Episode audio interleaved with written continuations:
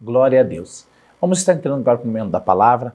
E eu creio que Deus tem muito para falar aos nossos corações nesse momento do Semi Vida em Casa. Então você que está realmente em sua casa, em seu trabalho, está nos assistindo, abra seu coração para aquilo que Deus tem para a sua vida.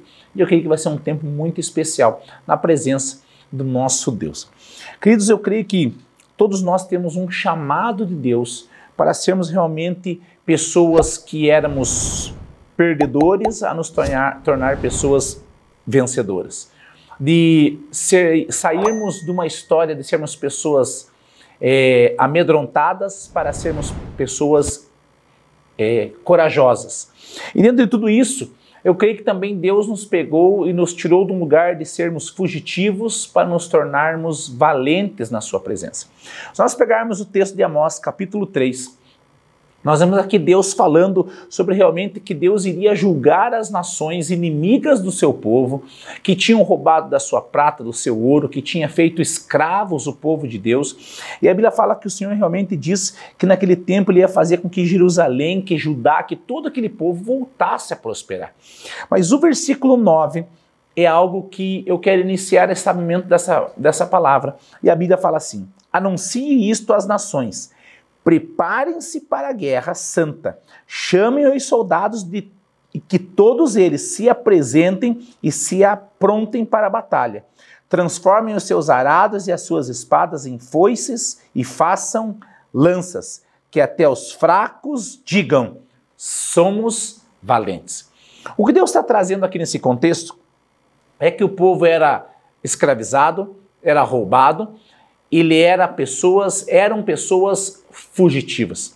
E o que Deus está falando é que Deus ia, ia restabelecer o propósito na vida deles, os tornando de fugitivos a valentes, de escravizados a livres, de enfraquecidos a fortalecidos. Eu creio que Deus tem para falar aos nossos corações nesse momento é que Deus quer nos transformar de fugitivos a valentes. Quando nós não conseguimos ter êxito em algumas áreas da nossa vida, a nossa tendência é sermos fugitivos. Às vezes nós não estamos bem, nós acabamos fugindo daqueles ambientes. Por que, que tem pessoas que às vezes elas, num primeiro momento, elas acabam abandonando até mesmo a sua vida cristã, sua vida ativa dentro de uma instituição, dentro de uma comunhão, dentro de uma comunidade? Porque ó, aquele problema faz elas se tornarem fugitivas pelo medo, pela vergonha, por tantos outros motivos. Mas o que nós vemos aqui, esse texto de Amós, é Deus falando: eu vou transformar vocês em valentes. Deus tem um propósito. E o que ele fala no versículo 10, a última frase é: que até os fracos digam, somos valentes. Deus quer nos transformar de fracos a valentes, de fugitivos a pessoas valentes. E queridos, não tem como mencionar isso se não for um texto que está nas Escrituras Sagradas do livro de 2 Samuel, capítulo 23, do versículo 8 até o versículo 12. É um texto que fala sobre três homens valentes que caminharam com o rei Davi. Queridos, nós vemos que Davi, ele tinha muitos valentes. Mas não era assim até que Deus fizesse algo através da vida de Davi naqueles homens. Eles eram pessoas fugitivas, amedrontadas, que viviam escondidas escondidos em cavernas e nunca mais eles teriam realmente uma, uma ótica, uma visão, uma perspectiva positiva por causa que algo os impulsionou para dentro de uma caverna, para dentro de algo que eles se escondiam, que eles fugiam, que eles tentavam sobreviver.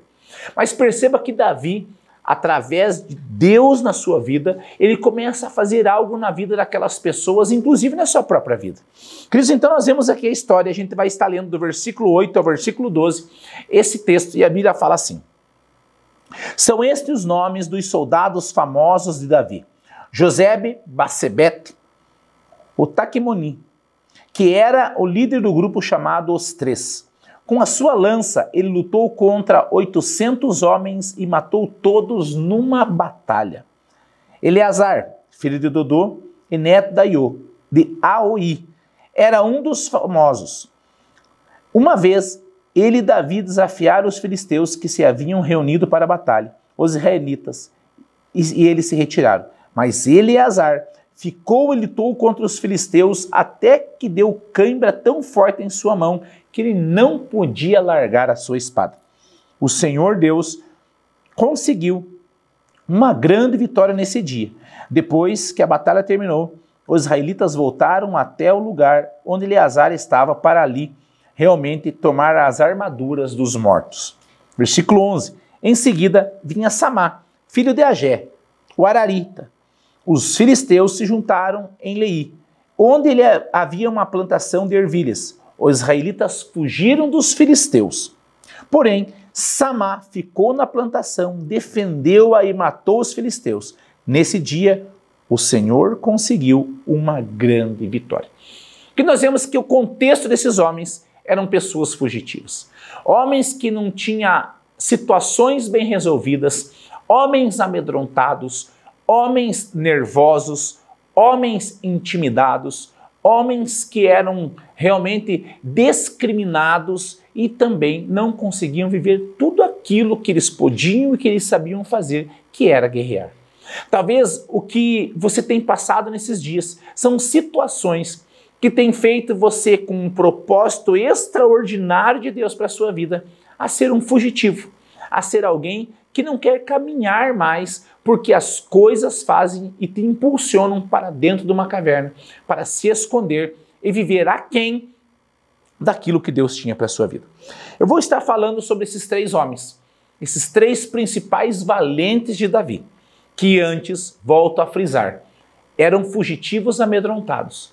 Mas algo da parte de Deus os tomou de tal maneira que a história desses homens está nas Escrituras Sagradas, falando de uma transformação de, de fugitivos a se tornarem os valentes de Davi. E eu quero dizer algo a você. Por mais que você ainda não esteja vendo algo na sua vida ser mudado, você é um valente, você é uma valente da parte do Senhor. E certamente Deus vai fazer algo na sua vida e através da sua vida, porque o exército é dele. Os soldados, nós, somos subordinados ao nosso Senhor dos Exércitos. E certamente, quando ele está numa batalha conosco, nós não perderemos. Nós somos mais que vencedores. Então, o primeiro homem, a Bíblia fala que é Josebe Bassebete. A Bíblia menciona que esse homem com sua lança, em uma única batalha, matou cerca de 800 homens. O que eu quero falar é que tem pessoas que são fugitivas, pessoas que abandonam propósitos, chamados e vocações, abandonam famílias e até mesmo tentam abandonar a sua própria vida a ponto até mesmo de tirá-la.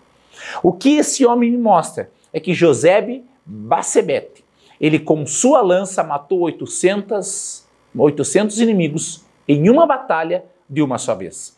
Significa que tem pessoas que têm deixado o seu chamado, a sua vocação, a sua valentia em Deus para amanhã. Não deixe para amanhã aquilo que você pode fazer hoje. O que esse homem mostra é que aquilo que você começou, você precisa terminar, porque Deus em você é a esperança da glória. Cristo em vós é esta esperança. O que esse homem mexe com o meu coração é que aquilo que ele começou, ele só parou quando terminou. Sabe por que, que muitas vezes nossas vidas, nossas, nossos, nossos sonhos não se concluem porque nós obstruímos ele no meio da caminhada?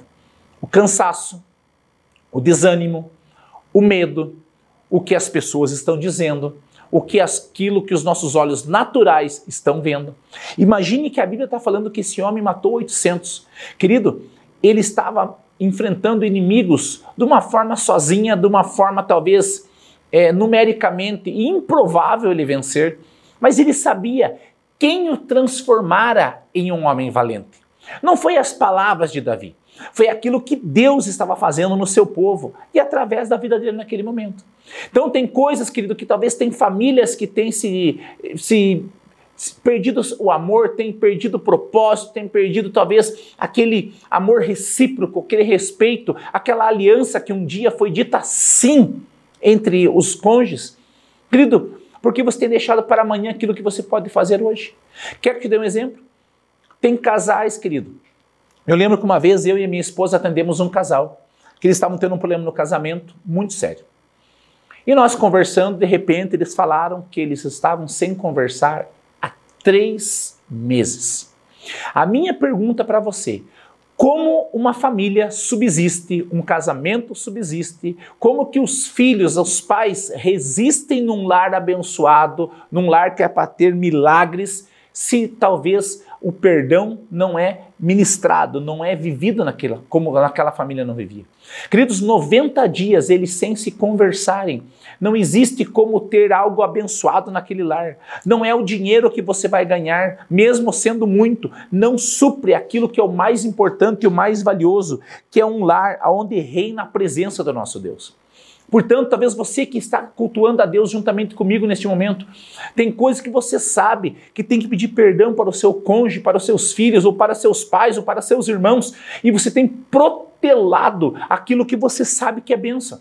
O que José Bacebete me mostra é que um valente, o que ele começa, ele termina. Se Deus te chamou, querido, pode ter certeza que Deus vai te capacitar e vai te ajudar a não importa o momento, Deus vai fazer na sua vida. Porque se Deus fez na vida de José Bacebete, Deus pode fazer na minha e na tua.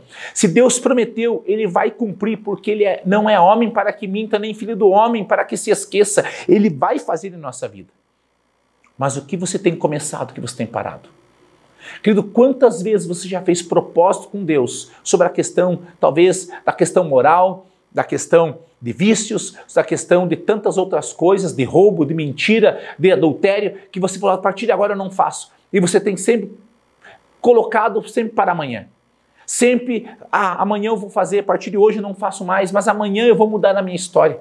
Querido, se Deus te chamou para ser realmente um valente, Ele vai te capacitar a você exercer aquilo que Ele proporcionou à sua vida. Sabe o que eu vejo sobre José Bacebete? É que ele não deixou para amanhã, ele não parou no meio da batalha, e eu tenho certeza que ele ficou cansado. Mas a Bíblia fala que ele, enquanto ele não viu o final dos inimigos, ele não parou. Talvez você, homem, sacerdote que me assiste nesse momento, que cultua a Deus juntamente comigo, mas está ouvindo a palavra de Deus. Você talvez tenha deixado de guerrear pela tua família por tantos outros motivos. Você precisa se levantar como homem em, teu, em tua casa, mas não como homem autoritário, mas como um homem que tem autoridade no nome do Senhor Jesus. Vai orar pelos seus filhos, pela sua esposa. Você, mulher, por que, que você talvez não tenha edificado a tua casa? Ah, pastor, mas é que você não sabe como eu tenho sido tratada. Eu talvez não sei, querido, mas eu sei como você pode fazer a diferença. Se Deus te chamou para edificar o lar, não deixe para amanhã aquilo que você pode fazer hoje. Aquilo que você começou, não desista, porque aquilo que Deus começou, Ele é fiel para cumprir e Ele vai fazer em sua vida, Ele vai te ajudar, homem homem, ele vai te ajudar, mulher, ele vai te ajudar, você jovem, ele vai te ajudar, você família. José Bacebete matou 800 de uma vez só. Para mim, é porque ele começou e ele sabia, eu só vou parar quando eu ver realmente um final feliz. Não desista do teu casamento. Não pense em abortar esse projeto que Deus tem para a sua vida, porque certamente, se você não desistir, Deus não desiste de você. Porque Deus, ele não investe num projeto, ele não investe num projeto falido. Ele sempre sabe que eu e você podemos fazer algo por causa dele em nossas vidas. O segundo homem, a Bíblia chama, chama de Eleazar. A Bíblia diz que ele ficou no meio ali de uma situação onde seus amigos soldados fugiram, mas a Bíblia diz que ele ficou realmente para guerrear contra os inimigos. O que é interessante é que a Bíblia fala que ele ficou com a sua espada e sua, em sua mão, guerreando de, de tal maneira que deu uma cãibra tão forte que ele não conseguia abrir a mão, ou seja, ele não conseguia tirar a espada das suas mãos. Tem uma versão bíblica que fala que a sua mão ficou apegada à espada, se tornando uma só. O que eu entendo, querido, é que a espada na vida dele, naquele momento de guerra, se tornou uma coisa só com o seu corpo. Mas quando a Bíblia fala no livro de Efésios 6 que a espada do Espírito realmente é a palavra realmente de Deus, é essa espada, e aonde realmente o Espírito de Deus está, a liberdade, ele se apegou à palavra de, que Deus tinha a respeito dele. Ele se pegou aquilo que ele sabia que ele era em Cristo Jesus e não o que os outros amigos deles pensavam que eles eram. O que, que os amigos pensaram? Nós somos um exército vencido e eles correram. Mas ele sabia que Cristo na vida dele, que Deus na vida dele, ele podia fazer mais do que ele via, mais do que ele pensava, mais do que ele imaginava, porque a fé dele certamente era propensa a Deus fazer algo maravilhoso na vida dele.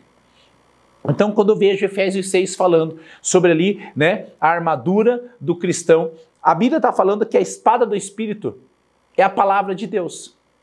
E a Bíblia fala que onde o Espírito de Deus está, ali a liberdade. Então é esta palavra que traz liberdade, querido. É esta palavra que tem que estar apegada em suas mãos. Não importa se as pessoas têm sido desertoras à sua volta. Não importa se o seu cônjuge está pensando em desistir de caminhar com Cristo.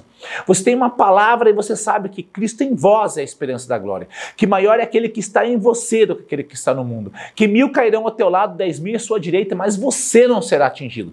Que maior é aquele que habita dentro do teu coração. E é isso que nós temos que ver que Eleazar está mostrando para nós.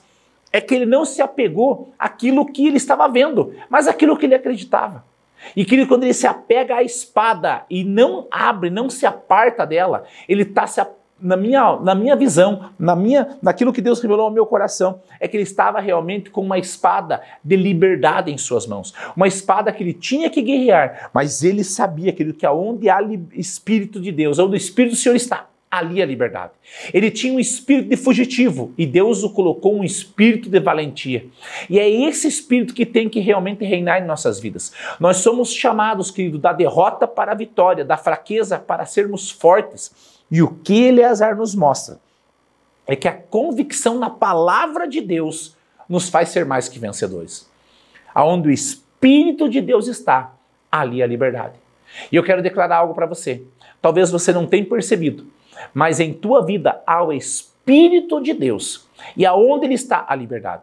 E que você realmente possa declarar liberdade na tua família, na tua casa, onde quer que você esteja, o que é que você necessite. Existe uma liberdade disponível para nós. E a Bíblia fala que a mão dele se tornou uma coisa só com a espada. Não é aquilo que você acha, é aquilo que Deus tem a teu respeito. A armadura do cristão a espada é a palavra de Deus, é a palavra do Espírito, é a espada que simboliza aquilo que traz liberdade à sua vida. Ele era fugitivo e cativo, ele se tornou livre e se tornou um valente. Talvez você precisa se apegar àquilo que Deus tem e se tornar uma coisa só com o teu coração. Não aparte de mim a tua presença. O que nós vemos né, Bíblia falar ali de, de, de Esaú, de Jacó, ele fala assim: Eu não te deixarei ir, se não me abençoares. O que, ele tá, o que, que a gente vê ali que Jacó está dizendo? Senhor, eu quero me apegar à tua presença, eu não vou te deixar ir até que você, não me, abençoe, até que você me abençoe. O que nós vemos aqui, Eleazar, é que ele se apegou nessa verdade. Ele sabia que ele era mais que vencedor e que ali havia uma bênção que era dele e ele não abria mão. E ele guerreou, ele exterminou seus inimigos inimigos, a ponto que depois os seus amigos vieram e pegaram as armaduras, vieram e pegaram os despojos da guerra. Por quê? Porque alguém se apegou à verdade. Não se apegue às mentiras do inimigo, mas faça com que a tua vida seja realmente apegada às verdades do Senhor. O terceiro e último homem, a Bíblia fala e chama ele de Samá. A Bíblia fala que Samá, ele ficou no centro, né, no meio de uma plantação que era deles, né? E ele ficou ali no meio da plantação enquanto os outros correram e ele ficou guerreando. Querido, quantas vezes ou quantos momentos você já teve convicção que Deus te deu coisas? Deus te deu a tua família, Deus te deu os teus muitos bens, Deus te deu talvez um emprego, Deus te deu talvez é, é, é uma, vários filhos, tudo aquilo que Deus te deu é algo realmente de bênção. E aqui a Bíblia fala que havia ali uma plantação de lentilhas, uma plantação. E a Bíblia fala que todos os soldados, amigos, os, os valentes, correram de medo dos filisteus. Correram de medo realmente dos homens inimigos.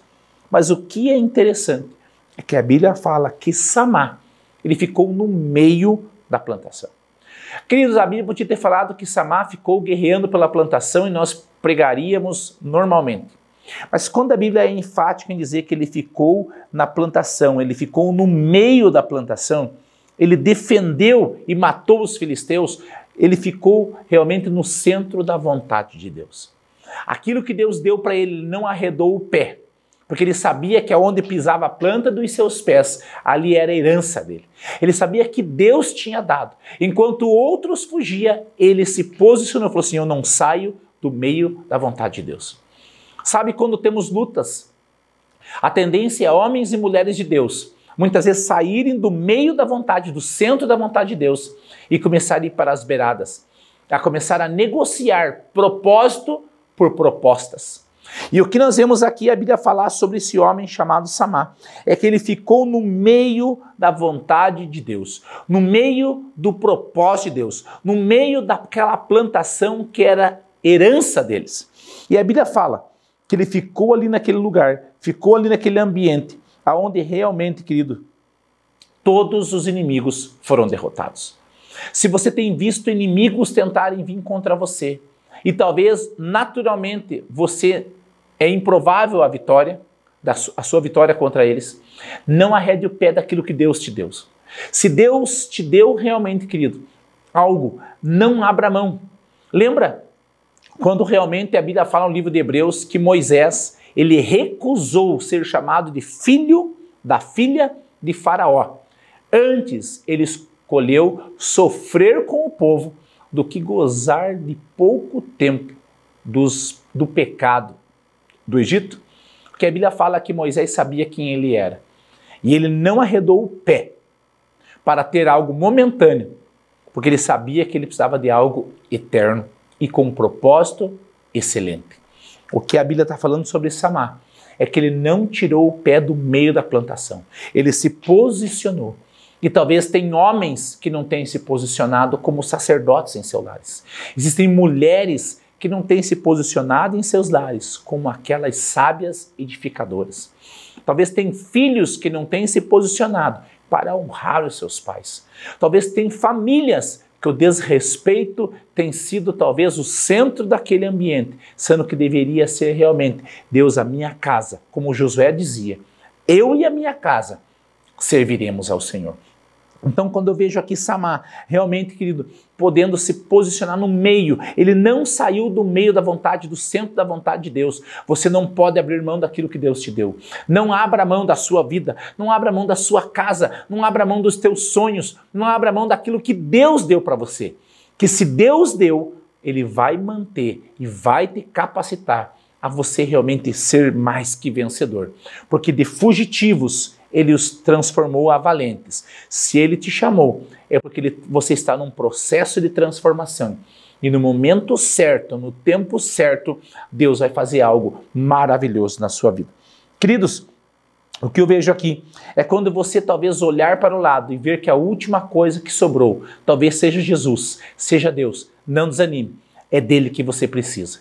Talvez as pessoas vão fugir, seus amigos vão correr, pessoas vão se esconder, mas fique, ficam três lições nesse texto aqui de, de 2 Samuel capítulo 23. Primeiro, não deixe para amanhã aquilo que você pode fazer hoje. Talvez hoje é o dia de você retornar aos caminhos de Deus. Talvez hoje é o momento de você realmente se reconciliar com o Senhor. Ou talvez hoje é o momento de você se entregar de fato para Ele. Não deixe para amanhã aquilo que você pode fazer hoje, porque o amanhã não existe. E o hoje, querido, ele passa muito rápido. Faça realmente hoje aquilo que você sabe que precisa ser feito, para que você possa ser alguém que foi transformado por aquilo que Deus tem. A segunda coisa, a Bíblia fala que Samar pegou a espada e se tornou uma só. Você precisa se tornar, fazer com que a palavra de Deus seja uma verdade única e absoluta em seu coração. Se apegue a essa verdade para que Deus te leve para um lugar onde você seja realmente alguém que venha experimentar a boa, agradável e a perfeita vontade do Senhor. E a terceira coisa, Samar não arredou o pé do meio daquilo que Deus tinha dado para ele. Não abra mão daquilo que você sabe que Deus te deu. Porque se Deus te deu, ele vai te capacitar a você manter aquilo e se os inimigos vierem, você será mais que vencedor. Querido, então nós vemos que Davi, sendo homem humano, falho como eu e você, ele conseguiu mudar a vida desses homens fugitivos, amedrontados, avalentes e corajosos. O que você acha que Deus pode fazer na sua vida? Então eu creio que se realmente Davi conseguiu tornar esses homens invalentes, Deus pode fazer muito mais do que pedimos ou até mesmo imaginamos. Que nesse momento que a gente vai estar orando, você possa abrir o seu coração. Talvez você tenha sido um fugitivo a sua vida toda. Talvez você tenha fugido daquilo que Deus tem te chamado. Talvez você já foi uma pessoa que servia na casa do Senhor e hoje você tem fugido da tua vocação. É tempo de você voltar para a presença dele. É tempo de você retornar para o propósito que você nunca deveria ter saído. É tempo daquilo que você começou, você vá até o fim. Daquilo que você pode fazer hoje, não deixe para amanhã. Talvez chegou o tempo de você se apegar à verdade, que é a palavra de Deus a teu respeito, não aquilo que as pessoas estão dizendo, não aquilo que as pessoas estão fazendo. Deus pode fazer infinitamente mais na sua vida. E que realmente você possa se posicionar naquilo que Deus te deu. Se Deus te deu, é o melhor para você. Teus melhores sonhos, teus maiores planos, certamente aquilo que Deus tem é muito melhor do que tudo aquilo que você sonhou e desejou. Deixa eu orar com você. Senhor, nós queremos te louvar por esta noite. Pai, cremos, cremos, Senhor, que pessoas fugitivas estão sendo transformadas pela tua misericórdia em valentes. E eu oro por cada homem, cada mulher, cada pessoa que está cultuando ao Senhor juntamente comigo através desse, dessa plataforma. E Deus, quero declarar que realmente fugitivos estão sendo transformados em valentes, amedrontados em corajosos Deus, aqueles que se escondiam, estão saindo desse lugar de vergonha e estão sendo colocados como vencedores.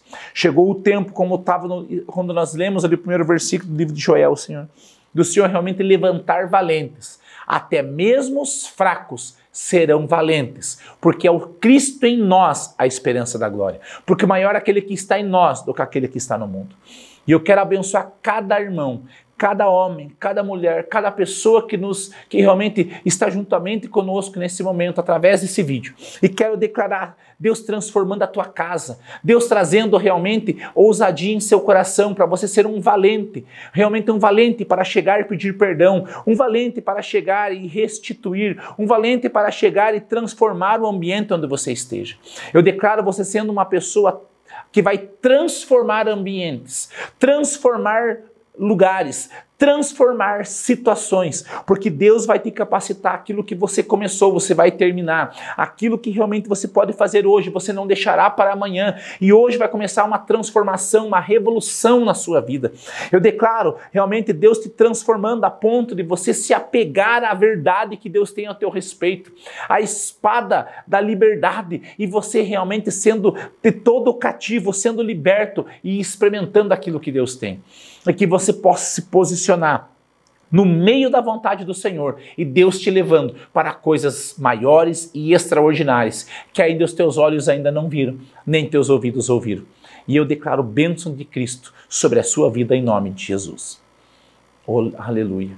Obrigado, querido, por você estar conosco mais uma vez nesta plataforma. E eu quero declarar que você seja realmente um valente do Senhor, que você possa transformar enxadas e a paz em ferram é, simples ferramentas, em armas potentes em Deus, para que você possa realmente ser mais que vencedor.